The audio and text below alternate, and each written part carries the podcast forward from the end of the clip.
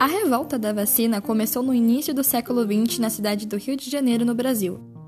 A revolta durou entre 10 a 16 de novembro de 1904.